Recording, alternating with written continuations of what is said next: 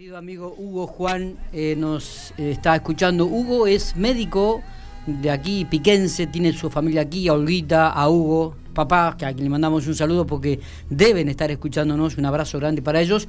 Hugo, eh, ¿me estás escuchando bien? Buenos días, Miguel Lastra te saluda. Estoy con Matías Oporto acá en la mesa de Infopico Radio. Hola Miguel, hola Matías, buenas tardes, ¿qué tal? Escucho perfectamente. Qué bueno poder escucharte, Huguito. Eh, queríamos, teníamos ganas de hablar con vos hace unos días. Este, lo propuse a Matías, este, y me parece bueno esta oportunidad de hablar con vos, teniendo en cuenta este rebrote que hubo en Europa. Estás trabajando, vos estás trabajando como médico allí en, en Madrid, en España, ¿no? Exacto, en Madrid, en una zona sur de Madrid. Bien. Eh, ¿Cuál es el hospital exactamente que estás trabajando, Hugo? Fuenlabrada. Ajá, bien, bien. Bueno, contanos un poco cómo se está viviendo este rebrote eh, ahí en España.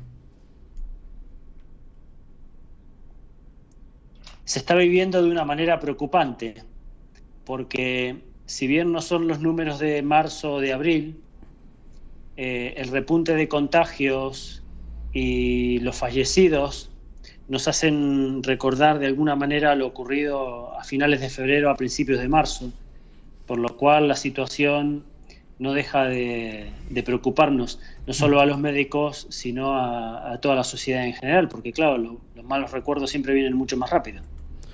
Eh, Hugo, ¿tiene alguna diferencia este brote que está resurgiendo ahora con el, principio o, es el mismo virus? ¿Ha mutado? ¿Qué, qué, qué se ve en todo esto que está sucediendo ahora? Epidemiológicamente, el virus es, el comportamiento es muy similar. Es cierto que eh, ahora se hacen muchos más test, entonces eh, los pacientes con positivos son muchos más que los que eran en marzo o abril, pero se detectaba mucho menos. Claro. Y entonces la alarma social parece mucho más grande. Pero lo cierto es que epidemiológicamente, desde el punto de vista estadístico, el porcentaje de muertes en relación al porcentaje de infectados eh, es más o menos el real. En marzo o en abril era un porcentaje irreal porque el porcentaje de muertos era muy alto con respecto al porcentaje de infectados. Ahora se diagnostica más, entonces es un número más real. Eh, eh, ¿Cómo está trabajando en este momento España? O sea, me imagino que deben estar más preparados, indudablemente, están más preparados en relación a lo que fue marzo. Eh, ¿Vos ves que hay otra disposición, que los operativos son mucho más seguros, se controla mucho más en estos momentos? los, los sistemas son mucho más seguros y mucho más fiables porque se tiene la experiencia desde hace medio año. Lo cierto es que eh, el comportamiento del virus no ha cambiado, lo que sí ha cambiado es el sistema de diagnóstico, es mucho más rápido, se diagnostican mucho más personas, entonces tenemos muchos más casos. Eh, si nos atenemos a la realidad, eh, tenemos que darnos cuenta que se, tenemos más casos porque se diagnostican más. Claro. Claro, como está también ocurriendo, si, en Argentina se testeara mucho más, hubo seguramente habría muchos más casos de los que habitualmente y día a día ocurren. Eh, ¿Se ha circunscripto en alguna zona especial eh, el virus allí, el rebrote en España? Eh, lo cierto es que estadísticamente se ha reproducido lo que ha ocurrido a principio de año en las ciudades más grandes. las ciudades más grandes son las que tienen más incidencia eh, son evidentemente en las que más se está buscando, eh, porque los pacientes, todos los pacientes que acuden con síntomas a los centros de salud de atención primaria, se les testea y eso hace que la incidencia de casos a diario sea muy alta. Claro. claro. ¿Cuántos testeos por día se están realizando, Hugo? ¿Tenés algún número? No, no, no hay estadística de eso, pero lo cierto es que hay más de 15.000 y de 20.000 casos diarios diagnosticados. Un número muy alto, pero claro, tiene que ver con esto del testeo. Eh, ¿Cómo está la situación de, la salud? Eh, ¿Está saturada? ¿Están al límite? Eh, ¿Todavía da para más? ¿Se han podido acomodar con todos estos, estos meses de pandemia que venimos? Todavía no está saturada. la cantidad de casos positivos es muy alta, pero la cantidad de ingresados y de ingresados en las UCIs eh, nos hace acordar de los números de febrero, no los de marzo o abril que teníamos 700, 800 muertos a diario, ahora tenemos 200, 300 muertos a la semana. Los casos son mortales, son muchos menores. Eh, pero lo cierto es que el cuidado que hay que tener desde el punto de vista individual es tan importante como a principio de la pandemia y la conciencia de cuidarse es tan importante como al principio. ¿Cuáles son los... Pienso lo que pasa acá en La Pampa, lo, lo, lo que trata de imponer el gobierno en la sociedad de eh, el lavado de manos, eh, la distancia social, eh, en este momento en La Pampa, en General Pico, por ejemplo, estamos en lo que llamamos fase 2 acá, que se refiere a prohibición de encuentros familiares, básicamente, o encuentros sociales, y hay algunas limitaciones en horario. Eh, ahí, ¿cómo, ¿cómo se está manejando el gobierno en la información que le da al ciudadano y qué tipo de restricciones hay, por ejemplo, en la zona donde vos estás?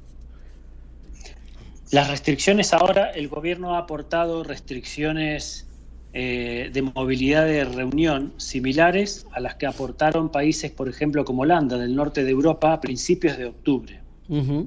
Em, las limitaciones más importantes son a partir de las 10, 11 de la noche, aunque a cada comunidad o cada provincia le están dando libertad para que puedan adelantarlo incluso una hora, hasta incluso hasta las 6, 7 de la mañana las limitaciones de movilidad sin una causa justificada y las limitaciones de reunión a más de seis personas. Este número de seis es un poco arbitrario, pero eh, a una manera genérica nos habla de que no debemos reunirnos demasiadas personas para evitar los contagios. El número de seis es un número arbitrario, no es estadístico, porque si tienes contacto con una persona con coronavirus te lo va a contagiar, entonces que sea dos o que sea seis es muy relativo el cuidado que hay que tener más allá de las imposiciones eh, políticas eh, es que cada persona tiene que pensar o, de dos maneras. Una, o que tiene el virus y que no debe contagiar a los demás y debe cuidarse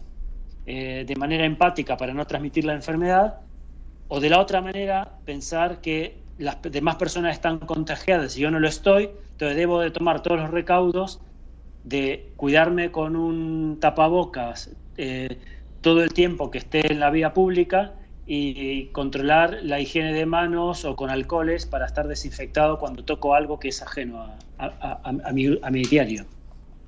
¿Cómo, ¿Cómo, estás trabajando vos en, lo personal, Hugo? ¿Cómo se están manejando ustedes los médicos en los lugares, en los hospitales o en las clínicas? Se están limitando en la mayor medida de lo posible todas las consultas que puedan ser presenciales. Se está haciendo casi todo por teléfono eh, las cirugías que no son urgentes eh, se están demorando y es una manera de poder evitar que los pacientes acudan a los centros públicos eh, para evitar masificación de la gente y evitar contagios. Por ejemplo, cuando tienes una cita en un hospital, te dicen que vayas a lo sumo dentro de los 15 minutos antes de la cita, que no vayas ni media hora ni una hora antes, para evitar estar eh, gente eh, en contacto de manera innecesaria con otras personas, aunque todo el mundo vaya con sus medidas de protección. ¿E-, ¿Esto arrancó ahora, este último tiempo, con el rebrote o ya se venía trabajando de la misma manera durante desde marzo, Hugo? No, esto de una manera a partir del verano se empezó a dar eh, un poco de libertad con lo de las reuniones, de, de reuniones con personas de hasta 10 o hasta 12, pero a partir de mediados de octubre, de la última segunda y tercera semana de octubre, empezaron a limitar la movilidad a partir de las 10, 11 de la noche de las reuniones a partir de 6 personas. Porque te cuento esto, ¿por qué te pregunto esto? Porque aquí en la República Argentina uno de los grandes cuestionamientos que fueron y que siguen siendo es esto de que debido al coronavirus, debido a la pandemia, se dejó de asistir, de, atender y gente que tenía otro tipo de enfermedades o gente que necesitaba este eh, una sección de terapia o gente que estaba haciendo algún tratamiento por otras enfermedades, había dejado de hacerlo porque evita, o sea, se evitó de que vayan a, centros de, asistencia, ¿no? Eh, asistenciales. Eh, fue uno de los grandes cuestionamientos aquí eh, en, el país que se hace actualmente. No sé si allí en Europa pasó lo mismo. Sí, evidentemente siempre eso genera incertidumbre, porque que te pospongan una cita, una consulta o una cirugía, eh, las prisas de cada uno siempre eh, se deben a motivos personales. Entonces, siempre tenemos una manera de poder cuestionar que, nos ocurra alguna situación de, cualquiera de esas. Pero lo cierto es que en un momento como este eh, es necesario a veces tomar medidas y posponer citas que no son urgentes, eh, eh, evidentemente eh, es, muy importante, porque mm, exponer a la gente a un contagio en, un momento como este es mucho más el riesgo que el beneficio. Está bien. Sin duda que se van a tener puntos de vista diferentes y el que tome una decisión como esta puede ser cuestionado, pero creo que lo más importante es saber decidir en momentos como este de una manera eh, simplemente lógica. Te quería preguntar, sé que conociéndote, este Hugo, sé que sos uno de los las personas que investigan, que, que buscan, este, ¿qué, ¿qué versión tenés con respecto al tema de la vacuna? Aquí el gobierno de la República Argentina mm, si se autoriza y si ya pasa la fase 3, ha adquirido 25 millones de vacunas rusas. No sé qué, qué, definición, qué pensamiento tenés al respecto de esto. Em, esto es algo personal, pero como todo en este momento, eh, las opiniones son muy personales, porque cuando ocurre un, un proceso como esto, eh, es muy difícil poder eh, hablar o decidir de una manera correcta, porque son situaciones que nos sorprenden a todos. Eh, de manera general, es cierto que las vacunas necesitan un proceso eh, de fases, 1, 2 y 3, 4 hasta que se larga al mercado, pero con las vacunas del coronavirus se han implicado laboratorios muy serios como eh, como Pfizer, por ejemplo, con Almiral.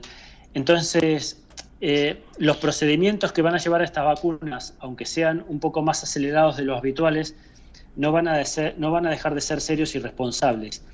Eh, más allá de lo que se diga, la vacuna solamente se va a poder lanzar al mercado cuando estén pasadas todas las pruebas necesarias para que eh, otorguen la seguridad suficiente para que puedan ser vacunadas millones de personas, no antes. Entonces, con esto hay que tener una tranquilidad de saber que cuando la vacuna sea segura y eficaz, recién ahí va a ser, eh, va a ser aplicada a las personas, no antes. Luego se dicen muchas cosas, que puede ser para diciembre, que puede ser para mayo, puede ser para junio. La fecha es absolutamente impredecible.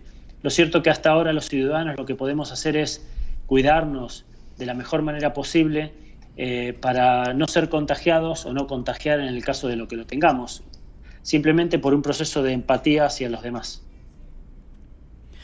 Bueno, Guito, no sé si tenés algo más para remarcar. Realmente la, consulta queríamos hablar con vos. Este, queríamos que nos comentara un poco la situación que estás viviendo en España. De hecho, este, hay un rebrote. Me decías que bueno, hay 300 muertes por semana, ¿no? Nosotros eh, tenemos aquí en la República Argentina unas 300 muertes, pero por día, y están intentando de que esto, realmente estos números eh, comiencen a bajar porque también es cierto que nunca supimos si tuvimos en la cima o, o, o, no, o, estábamos en una meseta, porque ya desde marzo que venimos no con cuarentena, sino con un aislamiento que se ha ido prolongado en el tiempo y que nos ha permitido ir cambiando también de fases.